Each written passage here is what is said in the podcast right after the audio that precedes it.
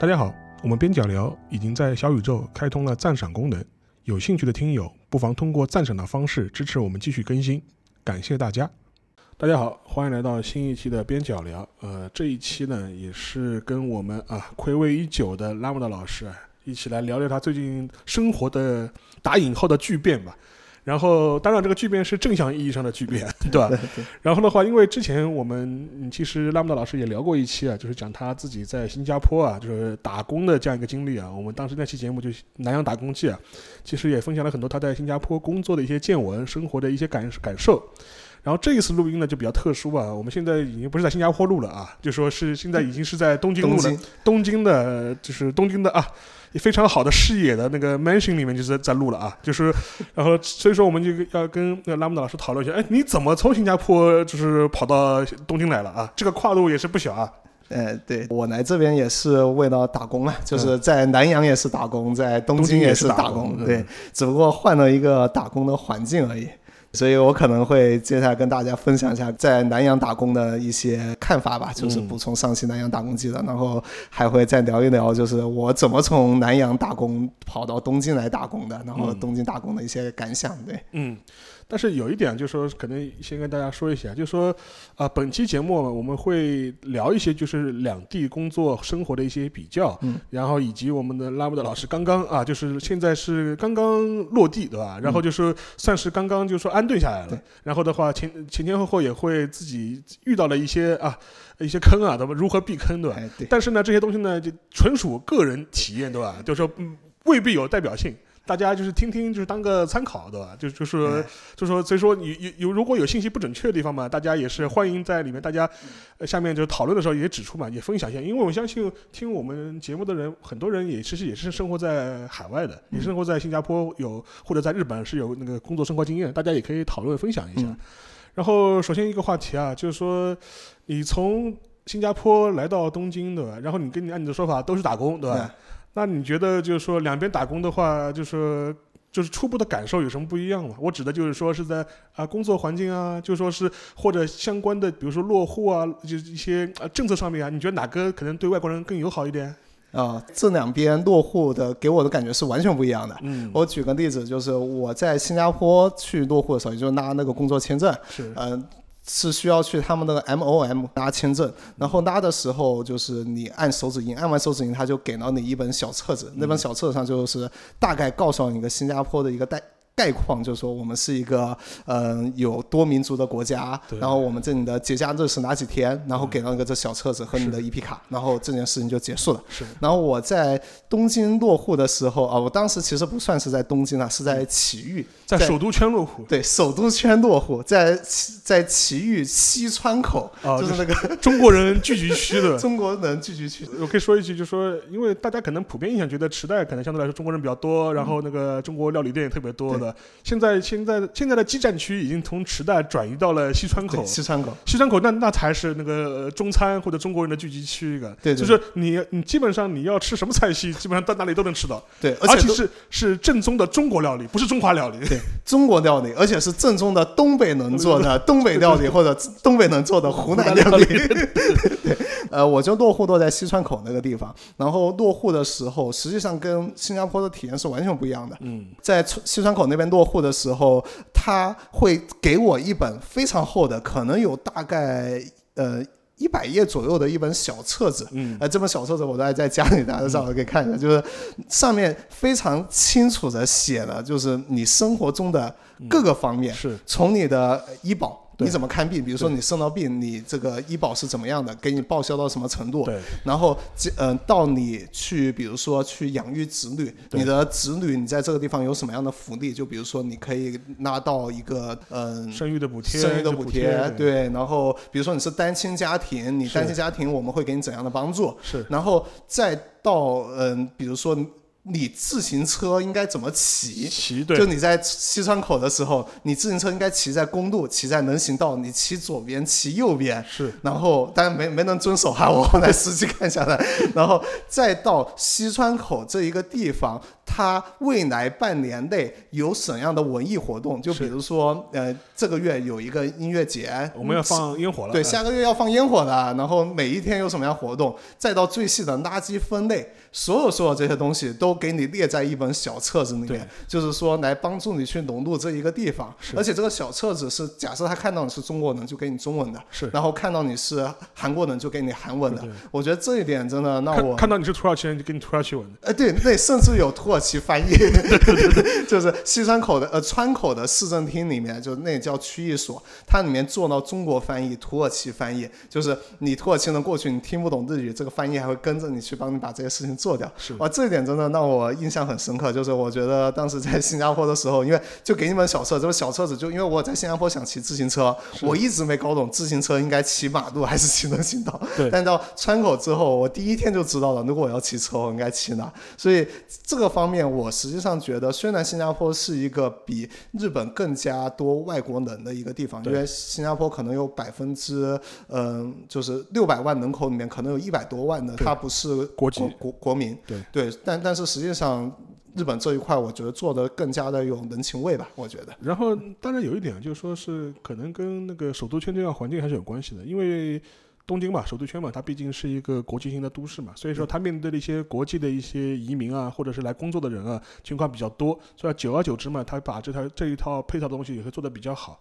对。然后相对来说，如果比方说你去日本一些可能一些小地方的话，可能就这方面就就是它至少不会给你本中文的 那个就是相关的这种说明书，但是整个一套流程就基本上是还是还还是还是差不多还差不多的，只不过它不会提供这么多语种服务给你。呃，对对对，就是我之前问。了一下，就是在这边读书的朋友，然后读书的朋友他去落户的时候，那个区域所应该是不会给这个小册子，是，但是学校会给，学校学校给的，对，所以。都会有各种各样的解决办法的，但是首都圈可能这一块就做的最成熟一点。对，当然也跟首都圈相对来说，它税收比较好，所以说钱比较多，我们能提供更多的这种相关的这种社区服务也有关系。对，但总体来说，其实你的感受的话，就是说是相对来说，日本这边可能做的工作啊更细，对吧？然后以至于就是说，让一个初来乍到的人能够比较快的知道一些呃相关的一些啊规矩啊，或者应该怎么做，有一个比较好的一个参考。对，对对，这这一点其实不只是这个呃我我们落户了。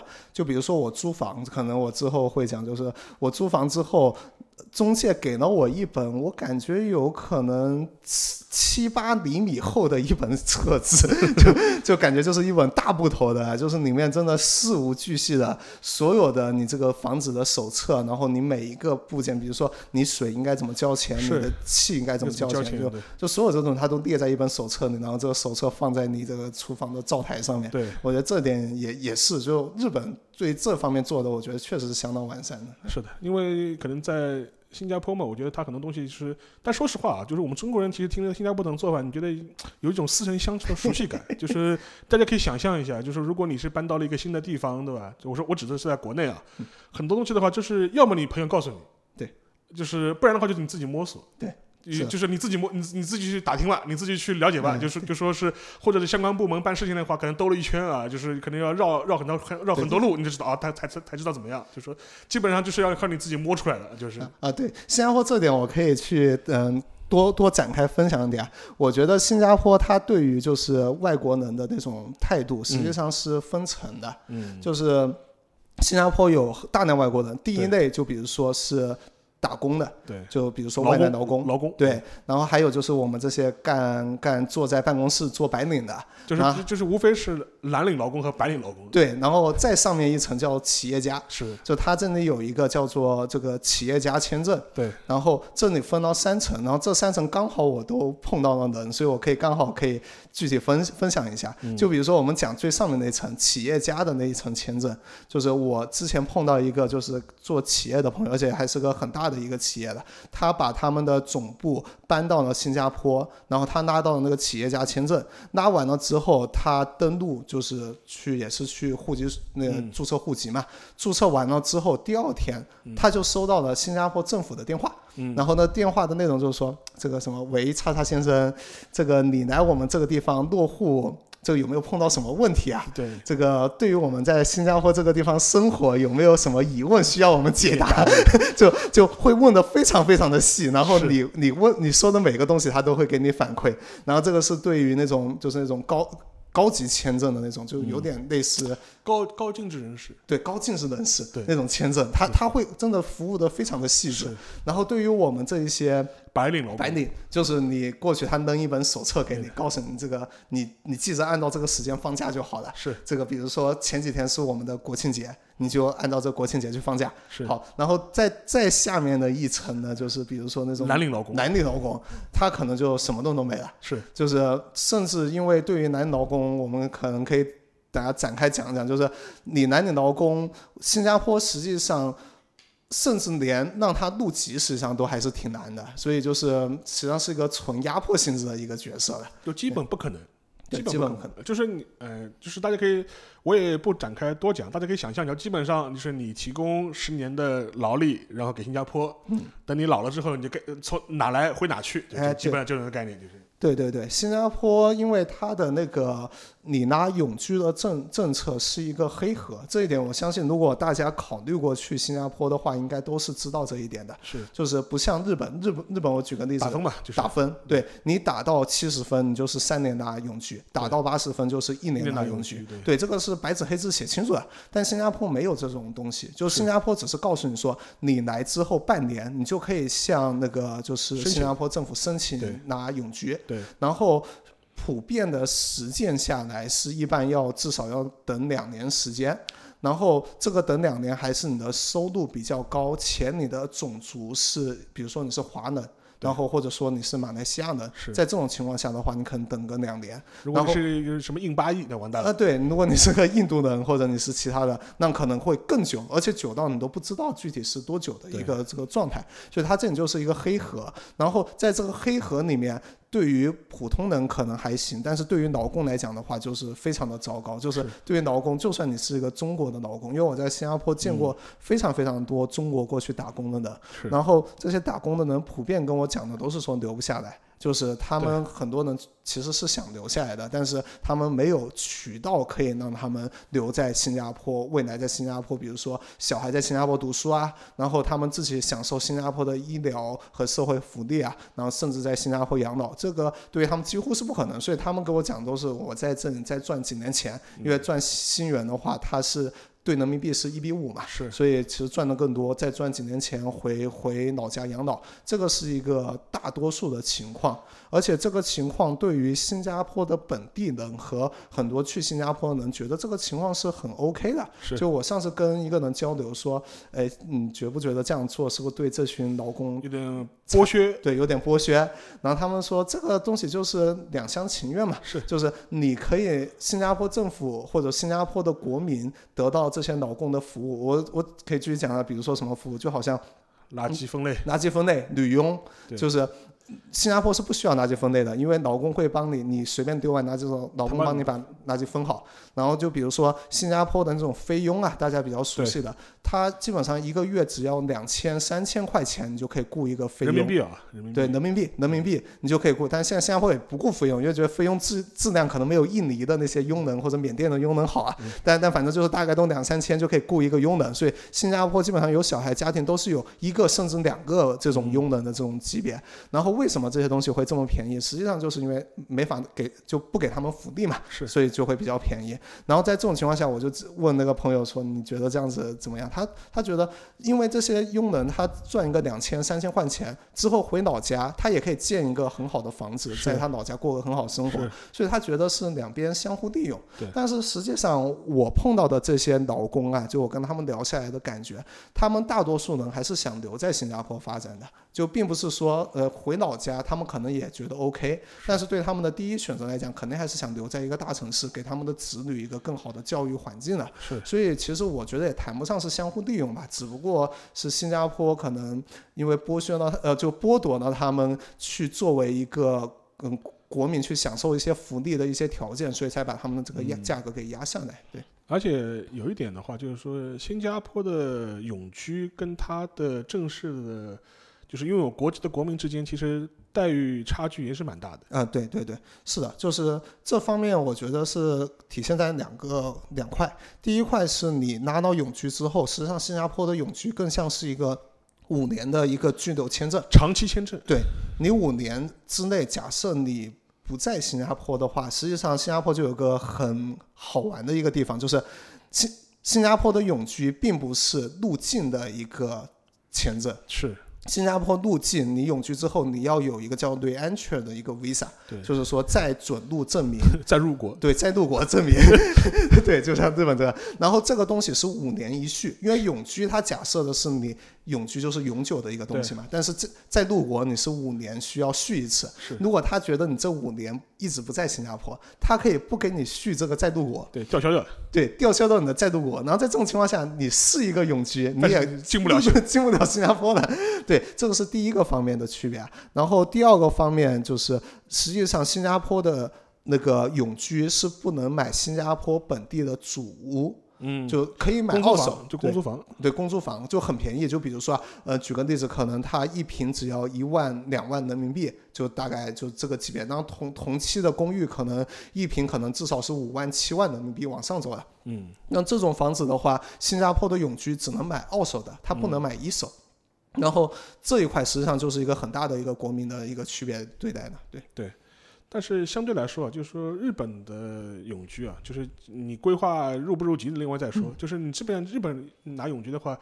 呃，基本上是可以享受准国民待遇的。啊，对，就是就是就是除了你没法去那个政治投票之外，对对，其他一部分基本上跟当地的人实际上没什么太大区别。所以说，比如随便举个例子吧，就如果啊将来是吧，我们拉文的老师拿了什么日本的永居。那他就可以拍着胸脯说我是东京都的都民，这个就没有，这是这是没有问任何问没有任何问题的，就是说这这这也是名这这也是名副其实的东京都的都民。对。然后的话就说你也能够享受呃就是东京都内的相关的一些社会服务或者相关的一些你的福利，就比如说甚至啊我们日本日本政府啊新冠也发补贴了，就是你也是可以能你也都是可以拿的，就就就基本上是这种这种状状状态。呃，对，这里其实有一点很很好玩，我也是来日本之后才发现的，就是嗯。日本，你比如说买房也好，或者说你去领一些嗯社会的福利也好，日本很多时候它是不区分你是否是国民的，对的，是的，对他不看你国籍的，他只是看你你是不是这里住民，对你是不是这里住民。比如说我现在嗯假设是个长期签证，我不管是一个家属签也好，工作签也好，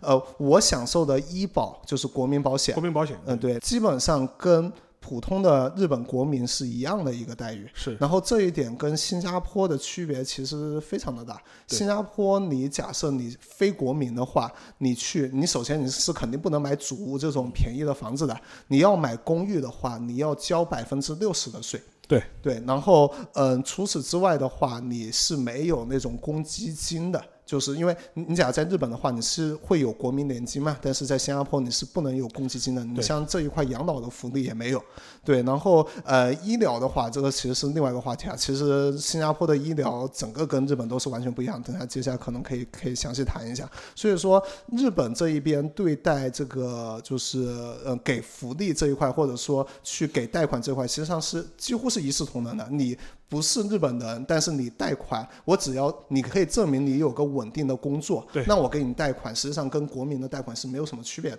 对，当然，但是我还是要说一点，我们前面讲的都是些制度上的一些东西，它它就是说，它制度上面它是不做区分的。对，当然在实际操作当当中呢，当然有一些潜规社会潜规则，那是另 那是另外一回事情，肯定还是有或多或少还是存在的。对。但是的话，至少至少在制度层面上来说的话，它一般是不做这样一个区分的。而且甚至来说，就说，呃，甚至你不是永居，你是在这里长期工作拿工作签证，其实你基本上你都也能够享受类似的这种准国民的这种待遇。是的。所以说这一点的话，跟新加坡是非常不一样。而且另外一点的话，就是说，也可以提一提，就是虽然呃，新加坡也好，日本也好，它名义上面来说都不会说自己是个移民国家，对，它肯定不是我日本也不会说我是移民国家。嗯。但是其实我们都知道，日本其实也面临一个老龄化、少子化的一个问题。然后我最近看到日本政府就喊出了一个口号，就非常有意思，就是要打构建一个能够与外国人共存的社会。啊，对。就但是我觉得，就说这也是一个日本政府它可能面临它现在的一个。呃，社会形势他不得不做的这样一种选择，倒逼的，倒逼的，就是说我必须要这样子，因为如果没有大量的这种外国劳动力来补充的话，实际上来说，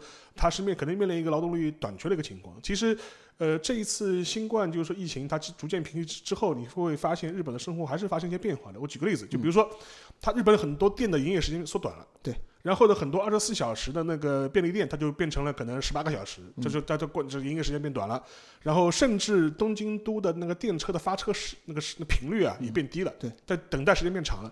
呃，很大个理由就是因为人力的不足。对，他人力人力短缺，他没他找不到这么多人去开二十四小时的便利店了，就是说，日本现在失业率只有百分之三。对对对对对对对对，而且基本上就是说，就是。呃，且不要说你，就是先不说你是不是要找到很好的工作，但是只要你你想工作，你基本上都能找到工作。就就说，当然这工作有好有坏，可能是体力工作，可能是比较辛苦。但是你基本上你想工作的话，基本上就是总总有口饭吃，就基本上这种状态。所以，而且另外一点的话，就说是像日本社会，其实他现在也在考虑一个问题，就是比如说，呃，他是上个月的话，他是把他的一些。呃，就是劳动就业的那个门类给拓展了。嗯，对，就是我指劳动就业，它不是像啊我们拉文的老师这种啊比较白领打工的，他说我指的是蓝领打工，就是说 就是说他把这比如说以前的我们可能只是在什么农渔业这块，他现在把这个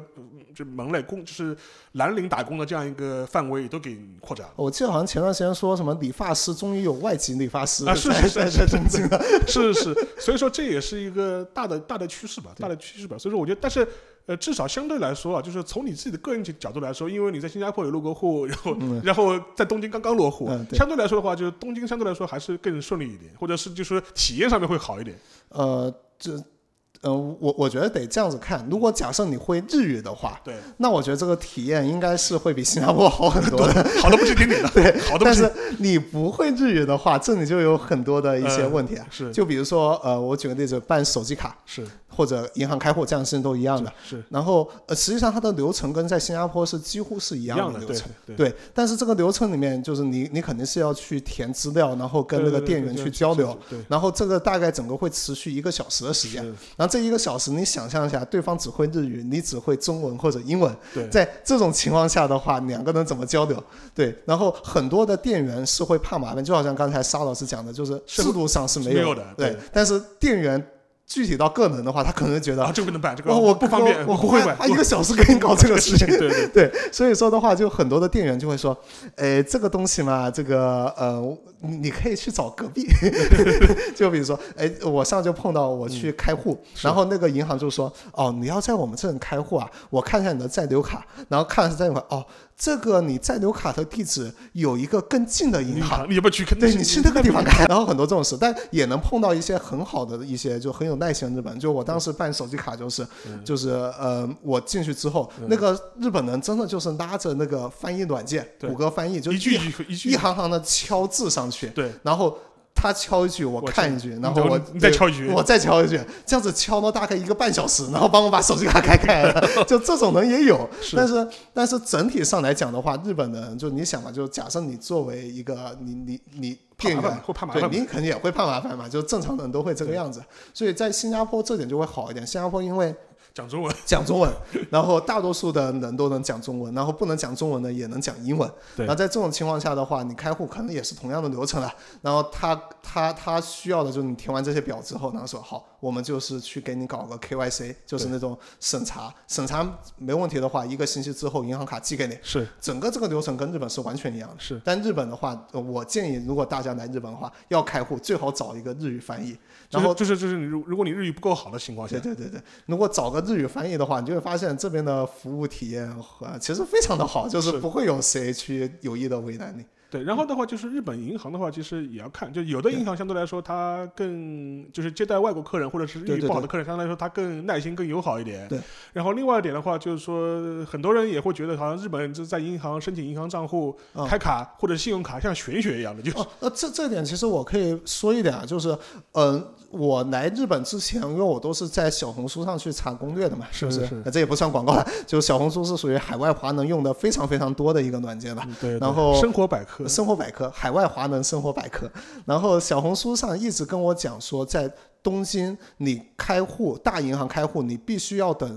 六个月，你要在日本待满六个月之后你才能开。然后小的，比如说像邮局银行啊这种，你可能可以呃随时去开。是。然后而且可能他见外国人见得多，你你跟他说你不会日语，他也愿意给你开。对。但我实践下来发现完全不是这样。首先，邮局银行就是我刚才讲的，我进去要他给我开户，他说：“哎，你附近有家更近的邮局，你要去那一家开。” 对，就他实际上会搪塞你这种完全不会日语的人。然后对于那些大银行来讲，实际上也。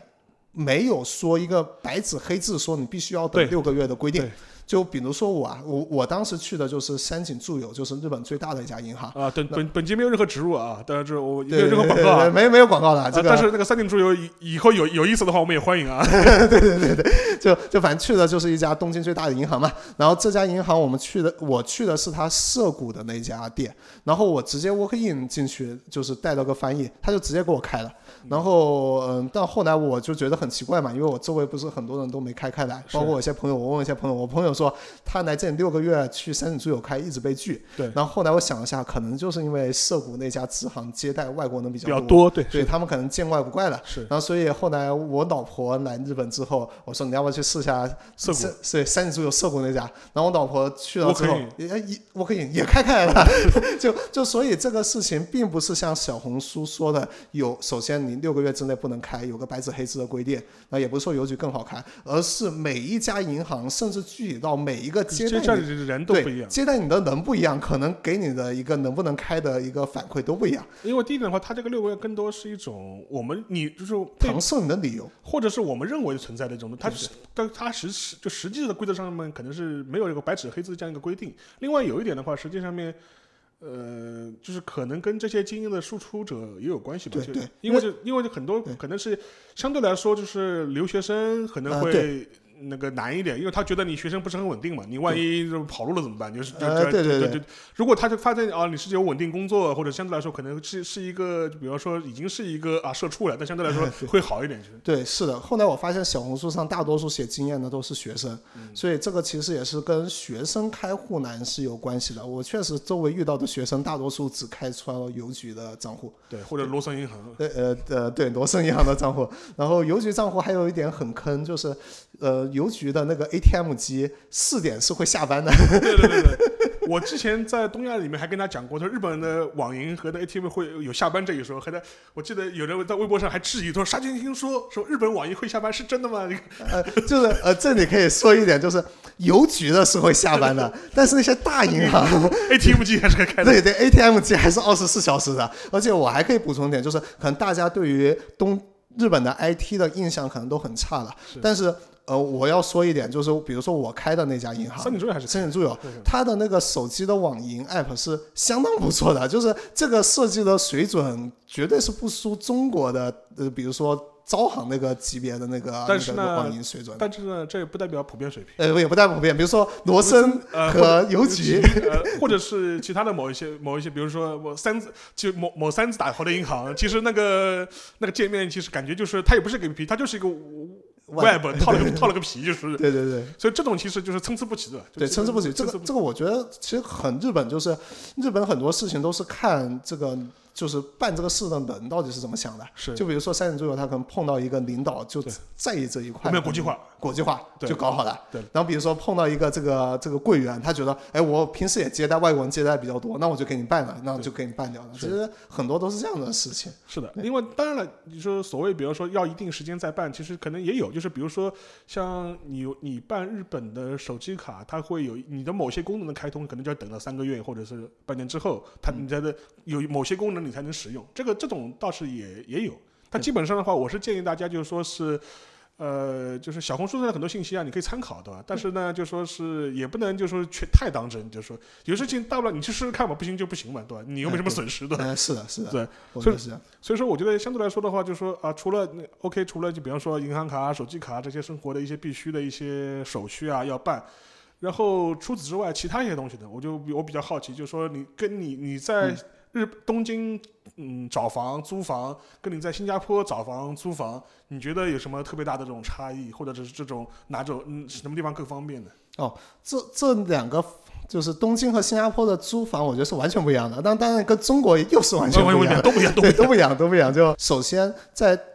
呃，这这两个地方租房有一个点是很像的，就是他们都是靠中介去找房。是的，就是首先房东有一个中介，然后其实你也要有一个中介。对，然后新加坡可能这点没有那么的严格，你可以不要有中介，你可以去自己去主动的去找就是房东的中中介，这也是可以的。但是大多数情况下是你要有个中介，那边也要有个中介去中介对中介的去对应。但在日本是。你必须要有个中介，你没有中介你是不不能做这件事情的。房东是不会见你的，对，房房东根根本理都不会理你的。然后这个是第一点不太一样，然后第二点不太一样是日本的这一个租房市场，它是有一点高度的，怎么讲呢？我觉得像是那种体制化的一个东西，就是它一套流程形式都已经非常完备，然后非常完备，你必须按照这个。流程来转，对对对，就比如说啊，我我举个最难，你你刚租房，你一定会接触到两个概念，一个叫做管理公司，一个叫做担保担保公司，对。然后管理公司是什么？管理公司相当于是你的一个房东的委托人，是的，就有点类似像二房东吧，但是又跟二房东不太一样的一个概念。然后。房东会把这个公司他的房子委托对委托给管理公司，让他去打理。对，然后管理公司他呃，比如说我们正常情况下可能就是说跟管理公司去租房，我们把钱付给管理公司，房租付给管理公司，对吧？但是日本又不一样，日本的管理公司他怕你作为一个这个个人你会跑路，你会不付房租，是，所以他把这层风险转嫁给了一个叫做担保公司的公司，对，相当于管理公司每个月是从担保公司那收钱。然后担保公司再找你去要钱，是。然后比如说你跑路了。在这种情况下，担保公司要继续给管理公司付钱，他要赔，他要赔的，对，他要赔的。然后他担保公司在找你去追债，对。然后这套东西的话，就相当于有层层层转嫁的一个概念，就是他一直把这个风险一直转给了一个专业的去处理这个债务的一个公司。是。然后这一点的话，新加坡是没有的，是中中国中国也中国也没有，中国也也是没有的。然后你在看房的时候，他担保公呃管理公司又有一种约定，就比如说这一个管理公司，它它有好多套房产。就比如说是个山景的，然后他有很多很多山景的房产，在这种情况下，这个担保公这个管理公司，你到他这去递交一个看房申请。你看到你觉得满意，你说我这套房我要去给你递交材料，你来审批我要不要给我这套房是吧？在这种情况下，你一个管理公司你只能一次性递交一套房，一套房。对，你假设一次递交到两套房的话，他账账上他是看得到的。对，他看到之后他会给你打电话说，你这怎么有在我们这里搞两套房？对，你这个你得撤销一套，我们才能去给你审批另外一套，是会有这个流程的。所以说导致一个结果就是，你假设你看的都是山景的一个这个房子，你看中了好几。套，当时我就看到了，对对，当时我我还不知道这一点，因为我找了几个看房中介帮我一起递的嘛，然后。就两个中介递到两套三井的房，然后突然有一天那个中介打电话给 给给给我说，这个担保公司给我打电话说还有套房正在审查呀，你这个什么情况？就是会出这个问题，所以说的话，然后这里就会有个很麻烦的东西嘛，因为你每次只能递一套，假设就是找房效率变低，对，找房效率很低啊。你假设这一套你最后被审查被刷掉了，对，然后你就浪费时间了。对你，你可能同时间的好几套房都没有的，是，就是因为同时间可能被租掉了嘛，对，别的房子被别人给给审查掉了嘛，是，所以说导致你就。嗯，其实这个效率就会低很多。然后，嗯，当你看看中了这个房之后，它审查会审查你什么东西？这一点我觉得也是跟国内和新加坡可能略微有一点不同的。因为日本它是一个怎么讲呢？是一个有担保的社会。对。就比如说你是一个日本人的话，你每次做一些什么事情你是需要写个担保担保人的，对。对。然后这担保人，比如说是你的父母。对对，但是你作为一个外国人，其实也知道，你跟外国人的父母根本找不到嘛。如果真出了什么事，他也不可能找你父母。所以导致的一个结果是他，嗯，审查时候你就就有一些。完全不一样的一些程序在里面，就是可能有些专门为外国人担保的一些公司在这里。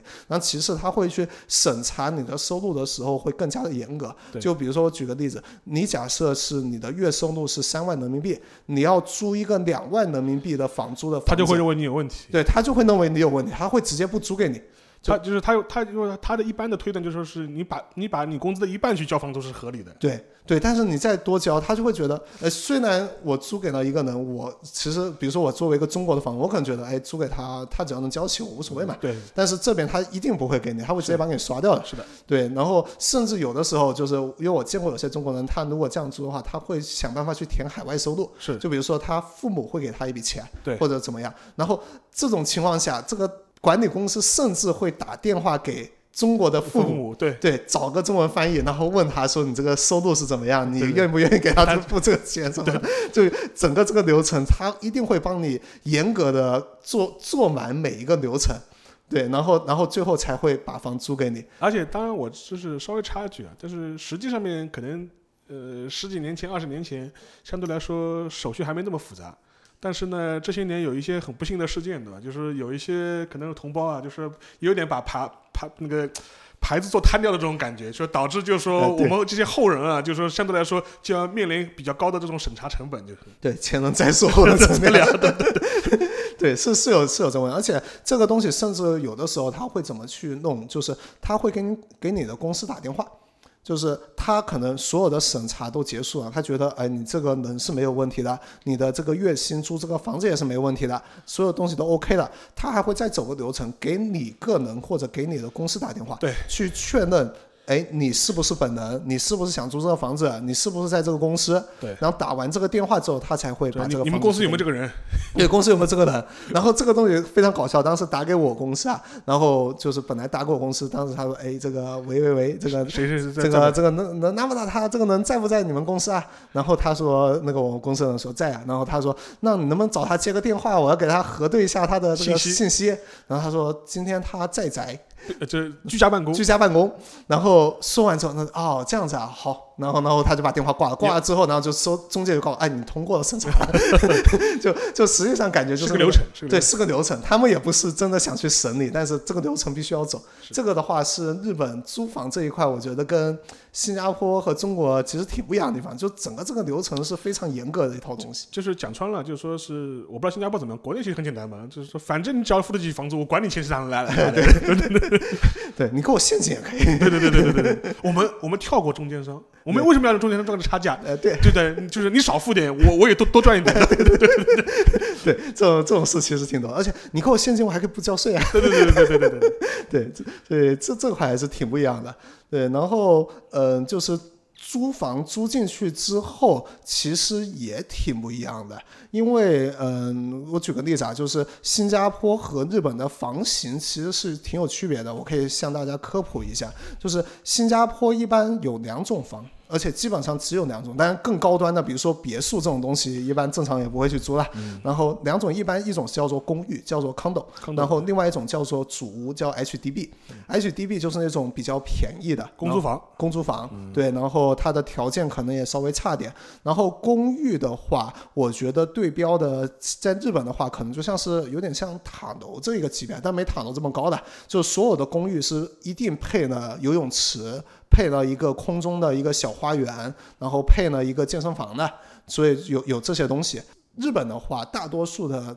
日本的公寓我们叫 mansion，然后日本的 mansion 是没有这些东西的。日本的 mansion 就是一个呃，有点像国内的那种公寓的那种感觉的公寓房。对对对，像国国内那种公寓房。对，然后再好一点的 mansion 就是你下面可能有个大厅啊，对，有个大厅，这是好一点的。对，然后只有到了。塔楼这一个级别最高端的这种，还有各种各样什么游泳池啊、健身房啊、健身房、会所啊，呃，对对，这种东西才是才有的，所以这一点就挺不一样，所以这一点就导致了日本和新加坡的房租是有很大区别的。新加坡基本上就两档房租，一档就是租 HDB 租主屋，主屋的房租可能比较便宜一点，嗯，但但这也不会太便宜，因为新加坡整体房租是世界第二贵的一个地方，是是，就是新加坡主屋的房租可能也能到一个，嗯，换成人民币。大概是一万往上走吧，就是可能一万五左右，也也是能到的。然后，嗯，新加坡你要租一个公寓的话，基本上房租至少可能都是两万的。你要租个完整的公寓啊，就不是指你租个房间这一种。然后，比如说像我家在新加坡租的，可能是一个八十平的一个公寓，那这个公寓的话换成人民币一个月要两万五。同样的条件，如果我在日本租的话，因为日本你你选择就很多嘛，就是你可以不用选塔楼这么高端，但是我看了下日本塔楼租金也很贵啊，就就就可能也到新加坡这个级别，但是你可以选个稍微低端点，比如说你租一个满选租个公寓，或者再低端一点的那种那种很破一点的那种公寓对，那你其实房租可以很便宜很便宜。就你可以租到这一万以下，比如说六七千，你就可以租得到的一个水平都都有。啊，我这么说吧，就是你六七千，你在东京二十三区里面是可以住到一个还不错，就质量还不错的这样一个公寓的。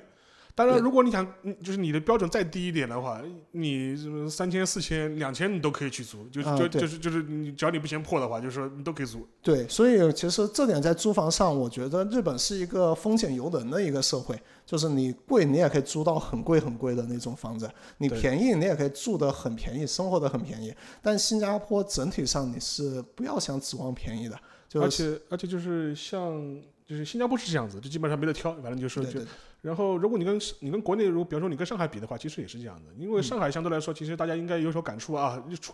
除非你是，就比如说合租对，如果你不是合租的话，就是你要从这住的话，你在上海现在的房价，你想住在我且不要说是内环以内，中环以内，就说就是你你就是我我可能你没个七八千，我就基本上你是不要想了，就一一整套你基本基本上你都不要想了，就是说是是除非你合租，除非你除非你合租。哎，没错没错。然后，但是同样的价格，你把它拿到东京二十三区来来看的话，七八千还可以了，就是你基本上是一个还算还还算还算比较体面的一个一个公寓了，就是对，比如说我公寓底下的那个房屋中介，你去看他门口贴的那个那个那告示，这个什么七万日元一个月的，九万日元一个，大概就。呃七万日元大概就三千五百人民币吧。对这而而且对都有。而且就是这样比吧，就是我什么概念呢？就是说它这里的，比如说这个区间的能够租到的 mansion，就是这种公寓的话，呃，基本上的话，它还是有一些比较好的配套的标准化的一些生活设施。对，就日本租房的话，就基本上它有一些。内部的一些装修啊，甚至一些就是一就是什么什么就是灶台啊，这么多就不不用你另外再购置了，就是就是，甚至有一些比较好的话，它里面可能还还还会有一些基本的电器都在是都甚至送一台空调。对对，这些东西全部是包括在里面的。就相对来说的话，总体来说吧，可能性价比还算是比较高的。我认为是要比上海是要高的。呃，而且我提一句，日本的房屋的面积跟中国不是一个概念。啊，它没有公摊面积的，它没有公摊面积的，没有建筑面积的。对它，首先是没公摊面积，其次阳台不算面积。因为这点给大家跟普给大家跟大家普及一下，日本的这种公寓的阳台啊对，它是不算你家里的面积对，它等于是送给你的。对，是公共空间。然后它的理由是什么呢？因为它在比如说救灾逃难的时候，它是要是一个公共使用的通道。对，很多的阳台当中它是有个救生孔的。对，就是换句话说的话，如果发生火灾、地震，大家逃命的时候，你的楼上是可以踹下来的。就是啊，对，是的，就是它这个这个是一个有个金属盖子在阳台上，掀开来我们家就有，对，嗯掀开来你就可以直接跳到楼下那一家去。然后你的阳台就左右和左右之间，它这种隔断，它不是那种水泥式的硬隔断，是的它是软隔断。软隔断，就是如果万一比如说他要逃难，他要火灾的话，他是可以直接呃推倒，然后直接你可以就穿越到另外一个另外一家的阳阳台上去的。它是等于是发挥这样一种功用。对，所以所以日本的这个阳台其实就不算在自己家的面积里，所以说因为是算因为送的。因为它算是就比如说公共逃难通道嘛，所以它不能算是你的家里你家的通道，所以它这一部分的话是不算在你的面积里面的。对，然后这一点可能有的中国的家庭可能会觉得，哎，这个会不会不安全啊？就这我可以给大家举个例子，其实日本他们其实不太在意这一种就是呃有没有锁门之类的事情啊，就因为举个例子，日本的门，我发现这个点跟新加坡、中国是完全不一样的一个东西。锁掉它才是锁掉，它不是自动锁的，它不是自动锁。对，它不自动，就就比如说中国的门，你可能就是，呃，我要关门的时候，我只要把门关上，它这门就锁住了。反锁住了。对，但日本的门不是，日本的门关上之后，你是可以再打开的，它是不会反锁住的。你要自己再锁掉。对，你要自己再用钥匙锁一遍。然后我刚来日本的时候，对这个流程非常的困惑。我我问我的中介说，呃，为什么日本要这样搞啊？这样搞不会很不安全吗？然后呢，中介说，呃，你不觉得这样子很方便吗？这样子你没带钥匙的话，你就可以你可以回家了进得去啊，你不会因为没有带钥匙就回不了家呀？因为你没带钥匙，你一定锁不了门，你锁不了门，你之后回来一定开得了门。对对然后我说这样不会有小偷进来吧？他说，哎，你住东京你还怕这种东西？就你家的阳台都是别人可以跳下来的，你还怕这个小偷进来？然后的话就是说是还有一个，当然了，就说是但还有一层保护，就是说是就是现在的这种，嗯，就基本上，比方说啊，我们拉姆老师现在他住的 mansion 里面，就基本上他进大门的话，都是有那个身份认证的这个卡，你要刷一下才能进来，要刷卡的，要刷卡才能进来。相对相对来说，就是就是安全系数还是比较高的吧，就是因为这是一点。所以说这个呢，就是就是整个一个房屋的结构啊，或者是它的使用方式啊，确实是有很大的这种区别。对，新加坡是不是还是跟国内比较像？啊，新加坡跟国内应该是完全一样的，但公摊面积这个东西。这好像也没有哈，我我好像也没听说新加坡有公摊面积这个说法。所以说中国人买房要算得房率啊，对，要算得房率，这个好像是跟香港学的。新加坡说我不背这个锅。所以说这一点的话，就是一个感受上不太一样。另外一点的话，就是说你现在已经搬进来了，我们现在录，我们现在这个录音的地方就是在拉莫特老师的新居啊，就说是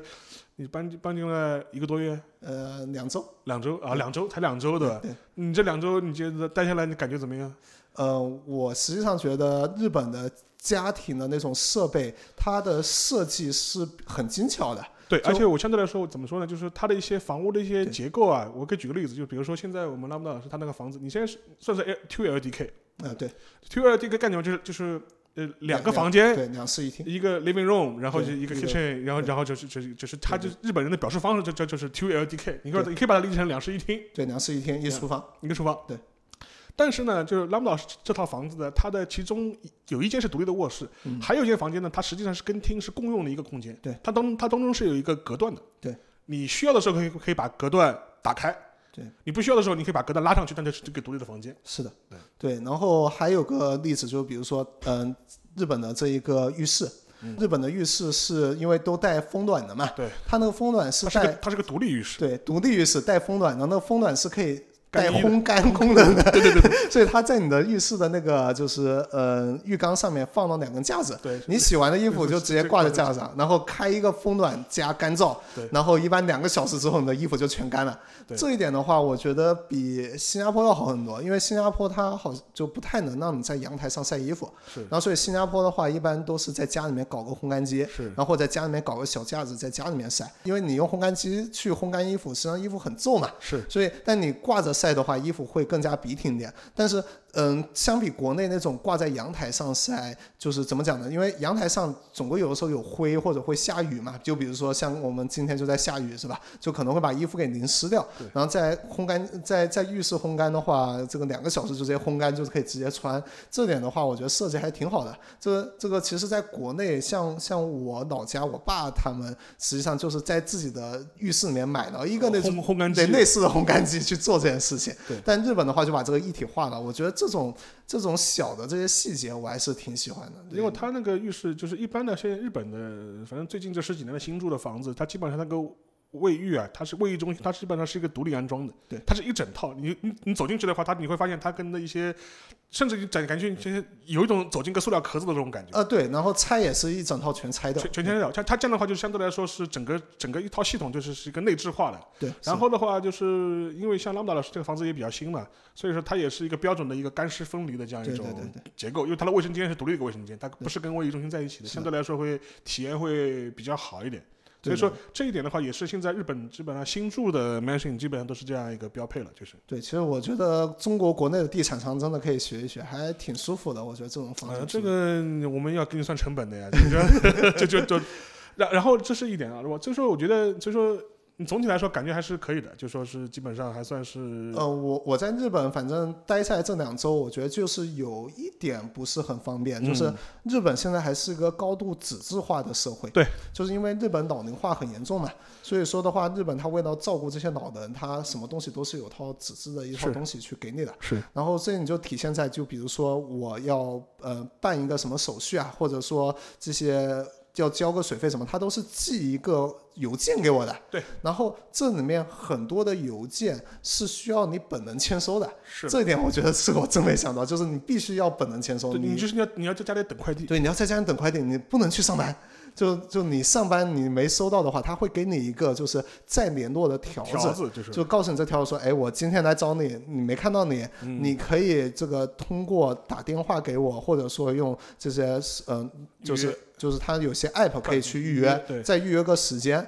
然后但是很多的这些投快递的人会偷懒，他他给你那个条子上不会给你写这个快递号。对然后没有快递号的话，你是不能通过 app 去给他预约的，是你必须要给他打电话。对然后打电话的这些人一般都是只会日语的人，所以我当时碰到一个朋友，他在日本待到可能快十年了，嗯但他的日语还一直比较一般。他他他说，我特别能体体会你们这种刚来日本人的这种压力。嗯我到今天，我想着我要给那个条子上的电话打电话，我都特别有压力。对，这点是我觉得在日本最不习惯的点，因为我觉得，因为日本其实是一个呃电子化做的挺不错的社会啊。我举个例子，就比如说我家楼下，就是它有个大厅，大厅里面是有那种类似蜂巢的快递柜的，然后就是你所有的快递实际上是可以放在那个快递，而且那快递柜免费用，然后你可以放在快递柜里面，然后你只要下班回来用那个钥匙去刷一下它就可以把你的快递取出来。这些电子化其实做得很好，然后包括你要退快递的时候，它也是扫个二维码就可以直接给你退掉的。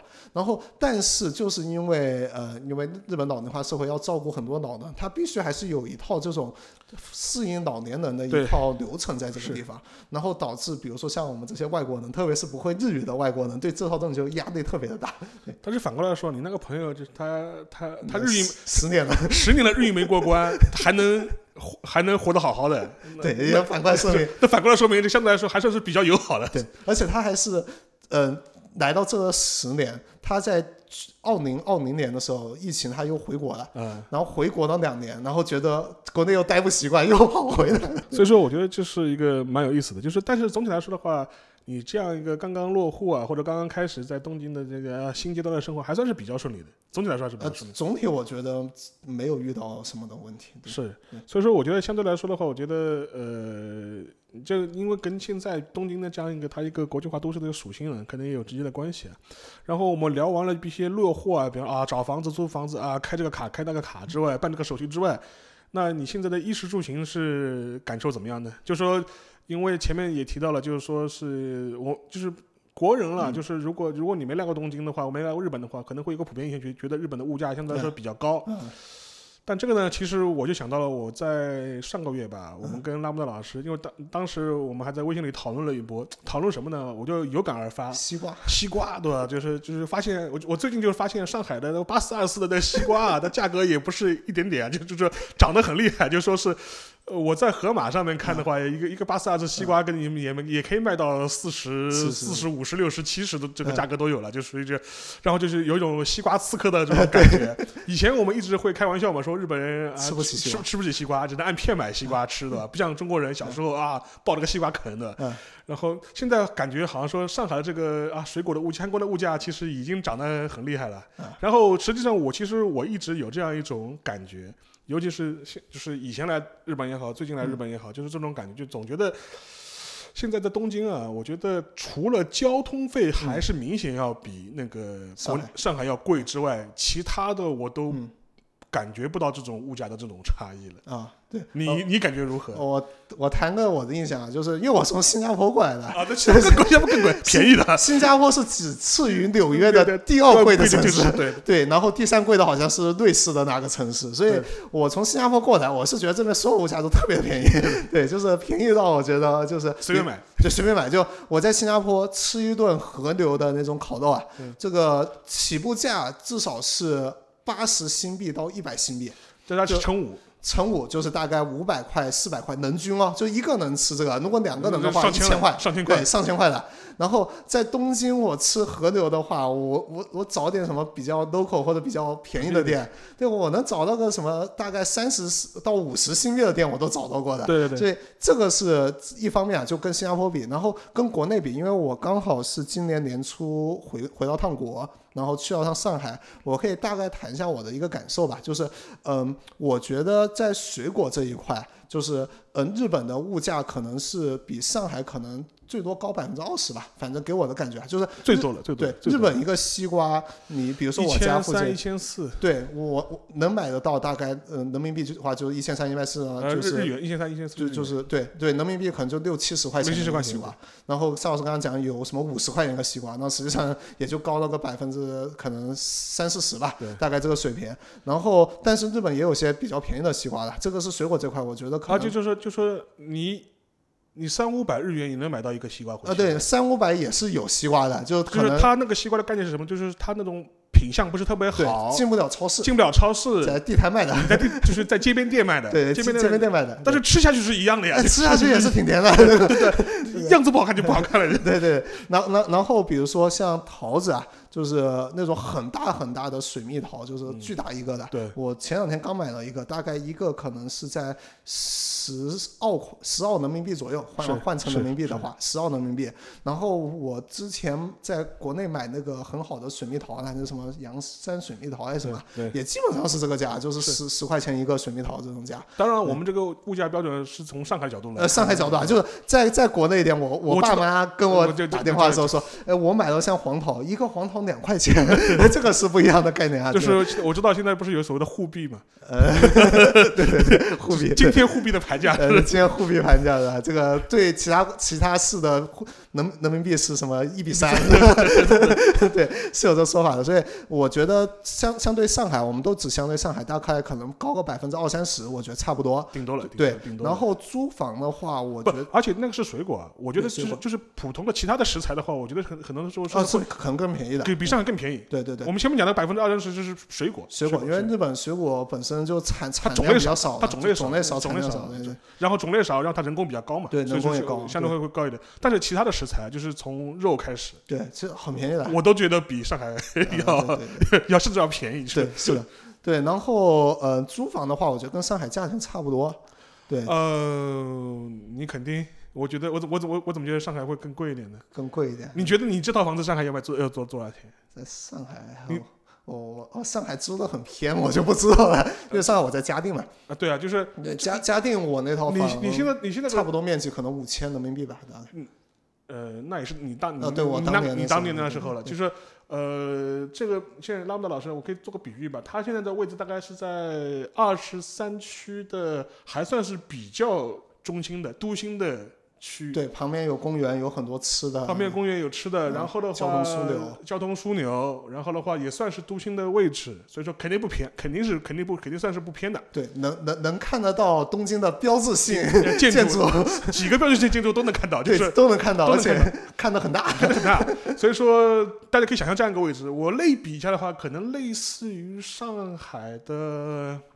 老城隍庙。老城隍庙，就原来南市这样一个、这样一个区域，对，就南就南原来南市区这样一个这样一个区域，嗯呃，你现在你现在这个房价，你可以给我们一个区间吧，你不用讲的很具体，大概就一万出头。就一万人民币出头，啊，然后的话两室一厅，对，两室一厅，然后你这个实际面积大概六十多，六十六七十。呃，对，六七十。嗯，然后的话翻到国内的话，大概可能要七八十了，就是嗯就是有有得因为有得房率的问有得房率问题，而且他这个房子是新房子，对你这个房你这个是新全新，全新全新的，就等于是你是第一个租户，对你是是第一个租户。呃，你觉得在南市区，对吧？我们在我们举个例子，就是在在南市区，怎么嗯就是这样一个位置？你觉得你花一万块出头，你能租到一个两室一厅、七八十平米的一个全新的房子吗？哦好像也确实挺难的。呃，而而且这边租房是你租到这个价之后，房东是不能随便涨租金的。不能随不能随便涨价，就是你的合同至少从两年开始签。对，而且两年之后要涨也很难。而且基本上的话，就是说是你想租下去，你就可以一直租下去。是的，这个这个点的话，实际上我可以讲一讲的，因为我有个同事啊，他他的老板在东京买了套房，可能十年前买的，然后买完之后，他当时不懂东京的这个行情，他就买完之后就就顺手租出去了，顺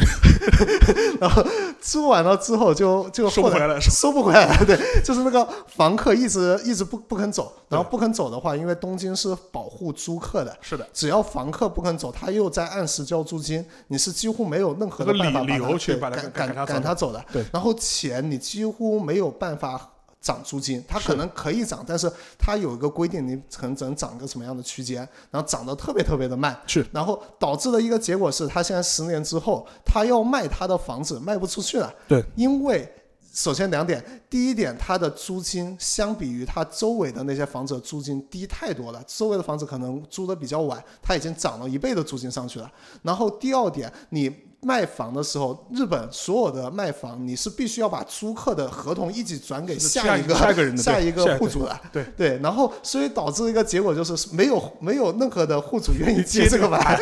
然后导致他的房子一直卖不出去，然后也租不出价。然后这一点的话，跟新加坡和中国国内其实蛮不一样的。新加坡是要赶人就找个理由就可以把你赶走。中国国内我不知道，我当时没被赶过，但但可能也是有一些办法说可以可可以可以把你赶走了。所以相当于就可能像就而且就像上海嘛，我们每年每年涨房租呀，每年涨每年涨每年每年涨呀。对啊，所以比如说南市区你要一万块，就是我比如说我现在是一万出头租的，我可能十年之后也就大概这个价，我还是可以租到这个房子。但在上海的话，我就不知道能不能。呃，所以当然当然不能了，所以说这个是反过来就说为什么就是说相对来说呃日本的年年轻人喜欢买房那些年轻。人他不买房的原因是在在这里，因为他就很多人觉得他买房之后会面临一个什么问题呢？他他等于是被套牢了啊！对我我就我就只能住这个地方了，就是就就是然后的话，他会觉得我租房的话，其实我也不会被赶来赶去，但是的话，我我比方我隔两年我可以换个地方住。这样的话反而会比较自由一点，或者什么，尤其是他可能是单身，或者是小夫妻，或者男女朋友，他也他也没有结婚生子，就这就是更没有这个迫切的这种必要性了，就是更所以说这也解释了就是相关的一些情况。但是呢，就是还有提一提，但是最近这两年吧，日本的地价还是在涨哦，对，还是在涨的。日本地价好像听说新住已经翻倍了，就是听说这两年。对，就只是相对日元翻倍哈，相因为日元贬值了，所以相相对其他的货币其实没有翻倍的。对，就是日本它过去大家是没有什么买房的这种传统的，所以导致日本的房价一直不算太高。就是我插一句，就是我指的没有买房传统，就是九零年代泡沫泡破了以后，大家就不买房了，就 不买房了，就只租房了。对，然后因为对租房保证又好嘛，所以大家买房都买的少了。但是嗯，刚好在前两年的时候，好像首先是亚洲这边啊，有很多的金主。突然发现东京是个买房的洼地，价格洼地。对，价格洼地，就想着我上海卖一套房，东京可以买四套，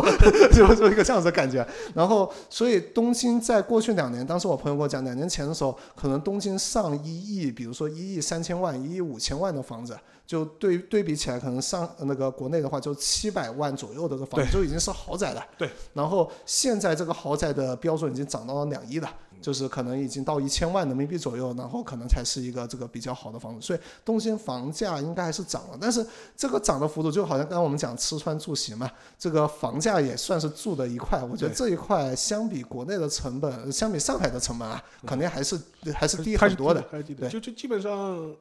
当然这是这我要强调一下，这是我们主观的感受，主观主观感受 就是基本上觉得就上东京的房价吧，就是对应上海的话，基本上打个打个七八折。对七八折差不多，打个七八折，就基本上这样的状态。对。然后的话，另外一点的话，就是说是相对来说的话，就是说，呃，现在你就是你住的这样一个区域啊，就是我们前面讲衣食住行嘛。然后的话，呃，你们现在是基本上也没开火的，因为对没开火，没开火，还没开火，都在外面，都在外都外食对吧？对。但是你在外食的成本，其实像刚刚也提了一下，因为就说，但总体来说，我觉你觉得算高吗？跟上海比，外食外食成本。我觉得算是差不多的水平，就是比如说我在这边想吃一个比较普通的简餐啊，就是我家。楼下就刚好有一家那个一家这个卤肉饭，卤肉饭台那个台式卤肉饭，对，然后那家我可以说个价，就是他这里卖一份卤肉饭就大概七百八十日元，对，七百八十日元的话就是大概四十人民币不到吧，是。对一个这样子的价钱，然后吃卤肉饭加一份汤，再给你加一个蔬菜，大概一个这样子的一个套餐，是。这个套餐想要在上上海吃个这个套餐，而且在在在这种。比较中心点的地方也差不多四十块，差不多的。是对，然后你要吃的好一点，你比如说下一个馆子吃一个这个 铁锅炖，对对对，或者吃个什么这个日料什么的，你可能能够吃到一个人均一百左右，也能吃到挺多东西。是，然后再好一点，可能人均两百，这个就是另外一个档次的东西。是，所以我觉得跟上海基本上是类似的一个价格。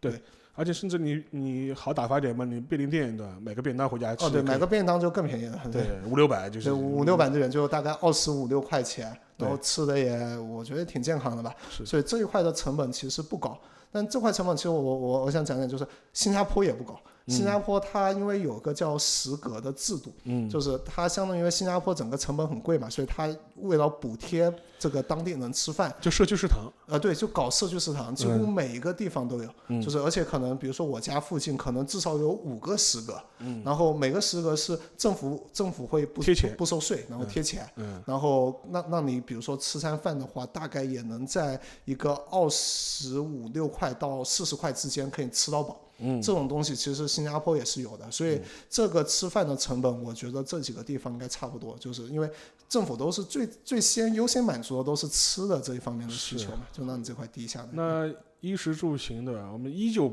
以以后再说就聊聊一下交通。然后呢，日本的话，交通还是比较贵的，就相对来说交通是真贵比较贵的。就是那个，就比如说那个嘛，你坐一站地铁，搭个巴士，基本上就什么一百五、一百六、一百七，就基本上是这样概念。对，换算人民币嘛，你可能坐一七八块呃七八块钱，快十块钱了，就是就你就。然后打车就更贵了。然后的话，打车也要看了，就说是那个，就是国内的话，就说是就是打表的这种肯定是贵的，对但是上海打打表现在也不便宜哦啊，，这样的吗？打表的话就起步费现在也要十六十八了吧，就是。哦，呃，哦但是但是但是总体来说还是还是贵的，总体来说还是贵贵的，因为对上海地铁嘛三块钱嘛，就是起步费是三块钱嘛。而且呃，现在整个东京地铁这一块，包括整个电子支付这一块，其实已经起来了。已经起来了，已经起来了。对，东京现在也基本不用带西瓜卡了，就东京西瓜卡已经停售了，现在大家都是用那个手机里面，就比如说谷歌钱包或者苹苹果果的那个苹果钱包，钱包，然后里面可以直接去申请一张电子卡，电子卡然后这电子卡就可以直接刷了。实际上现在还挺多的。然后这一块的话，就是不仅仅是地铁系统的，就是整个其实之前国内不是一直说东京它的 IT 比较差嘛？对。但是现在日本可是电子支付基站区，是的，就是你随便看一个便利店，它里面可能会给你甩 十种以上的七八种电子支付方式，对，就每一个乐天要搞个乐天的，配配配，佩佩要搞佩佩，南蓝配要搞南配蓝配对。的，什么 AU 要搞个 AU 的，然后你还可以刷交通卡，西瓜卡你也可以。西瓜卡那个这个就交通系，对。然后还有什么 I ID 卡就那种那种那种 NFC 的那种 NFC 的卡嘛，对对对，那个就是刷 ID 卡。，ID 卡就是那个就是像刷信用卡，NFC 信对，有用卡，点像那种银联一样的，哇，这所有东西都有了，就 就而且现在日本的那种小店支持配配，就是比例非常高。对扫码支付的比例非常的高，对，就所以在现在在日本就是呃，你比如说你不愿意带现金出门的话，我觉得现在是可以的，完对完全全完完全完全 OK。对这一块，其实我觉得日本更新速度很快，我不知道是不是疫情的原因啊，就就反正对的，更新跟跟疫。情有关系的，就是你现在去一些一些影视店里面，他都会说鼓励你用，他会贴那个贴的那个说明嘛，大概意思嗯说、啊，现在是这个新冠疫情期间，大家鼓励你使用那个就是那个数字交易，这样的话减少接触嘛。对所以说那一段时间的话，实际上是突飞猛进式的这样一种发展。哦，然后的话就是讲回交通了，就说是东京的话，你觉得当当然你的好处是你不用朝九晚五挤那个 rush hour 的，就嗯就是总体来说，但是你觉得现在东京的地铁还算方便吗？跟新加坡比，跟上海比？呃，我我我觉得首如果要比方便程度的话，新加坡可能是最方便的一个国家，嗯，因为为什么？小，小，就是新加坡，我从机场就是下飞机到我家里打个车，大概十五分钟能到。嗯然后我家可是住在市中心的，然后机场是在郊区的，所以说的话，东京呃那个新加坡，我要从家里上班坐地铁，我只要坐三站地铁就好了。是。然后就直接能到，小嘛，对，特别小，所以其实新加坡，呃，所以我们甚至都不网购，我们所有的买东西都是在线下买，就是因为我随便坐一站地铁就可以到一个很大的商场，然后买东西直接提回家就行。是然后其次的话，我觉得上海跟东京比的话，我觉得东京是一个地铁线路更加复杂，所以你懂了的话就会 更加方便的一个地方，但你看不懂的话，这是另外一回事。因为其实我们之前一直有说法，就是说上海那个地铁的那个里程数啊，就是已经超过东京了嘛。对。但这个呢，我不是那个这领域的专教这个领域的专家，但是我一直有个疑惑，我就觉得它的统计口径到底是怎么算的？因为你是算纯地铁，还是把有轨电路嗯全部算进去？我觉得如东京，如果你把它的有轨线路全部算进去的话，我觉得未必比上海少。啊，如果你还如果你如果你只是算它的，比如说都营地铁啊，就是那个就是 Tokyo Metro 啊，那那这那确实那确实没有上海多的。